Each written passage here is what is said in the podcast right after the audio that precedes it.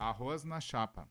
www.chefrs.com.br Ingredientes: uma xícara de arroz preparado com antecedência, 400 gramas de guisado, uma xícara de cebola picada, aproximadamente uma cebola média, um dente de alho bem picado, meia xícara de pimentões coloridos, verde, vermelho e amarelo misturados, uma xícara de tomate picado, aproximadamente um tomate médio, uma xícara de pasta de uva, aproximadamente 125 gramas, meia xícara de tempero verde, sal, cebolinha, um cálice de cunhaque, aproximadamente 60 ml, uma xícara de parmesão ralado na hora, aproximadamente 50 gramas, um ovo batido com garfo, uma colher de sopa de colorífico, também chamado de coloral ou vermelhão, 50 ml de molho inglês, 25 ml de vinagre, 50 ml de azeite, duas colheres de sopa de manteiga, quanto basta de sal, quanto basta de pimenta.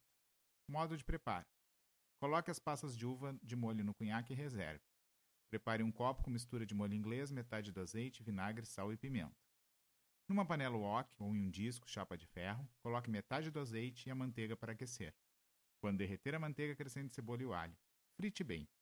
Em seguida, coloque o guisado, o colorífico, a mistura previamente preparada, o tomate e os pimentões misturados. Cozinhe até a carne ficar no ponto desejado. Coloque o cunhaque com as passas de uva. Em seguida, adicione o arroz cozido. Misture bem para aquecer o arroz. Acrescente ovo batido e dê uma leve cozinhada mexendo bem. Por fim, põe o queijo ralado e o tempero verde.